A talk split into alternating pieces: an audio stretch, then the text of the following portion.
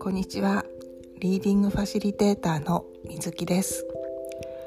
ここでは私が読んだ本からの気づきや思考の変化を話しています。今日は前回に引き続き本当の勇気は弱さを認めること。ブレネー・ブラウン著サンマーク出版、えー、前回は私からの問いに対する作者からの答えに鳥肌が立ったという話をしました。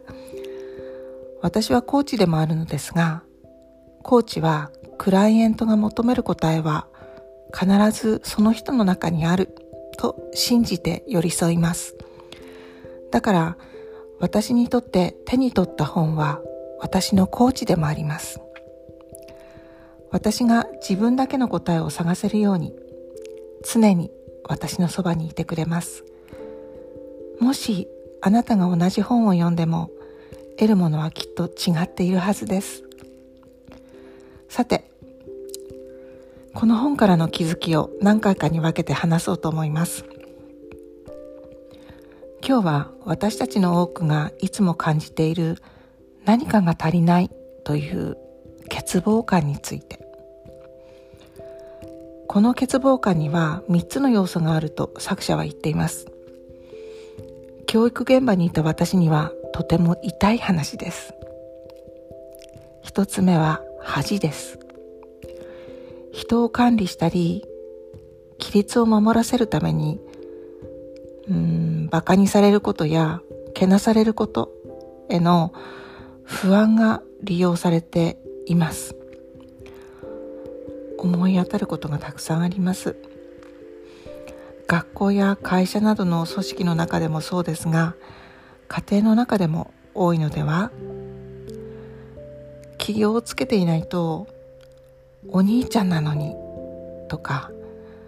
そんなことしたら笑われるよとか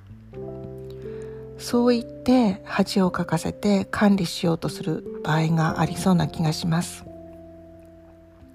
私は長女なのでそんな場面をたくさん経験してきました。立場が人を育てると言いますけどそれは本人に自覚がある場合に有効かもしれませんがけなして恥をかかせて良いほ良いというはずはないですよね。二つ目は比較です。個性的な才能や貢献を認めるよりもうん一つの狭い、うん、尺度にこだわって押さえつけたり理想像を全ての人の価値基準にしていませんか？だからなんか人よりも優れているところとか強みが生かされずに足りないところに目がいってしまう。3つ目は関わる意識の喪失です。1番目の恥とか2番目の比較を経験することによって黙っておとなしくしている方が楽でリスクを負うことやチャレンジに不安を感じるようになります。なんだか私たちの欠乏感は生まれた時から刷り込まれてきているような気がしませんか？人と関わる仕事や子供を育てる立場にある私たちは言葉の選び方に気をつけたいなと思いますでも必ずどこかで傷つくことはあるのでそれをどう受け取りどう乗り越えていくのか次回はこの辺りを考えてみたいと思いますではまた。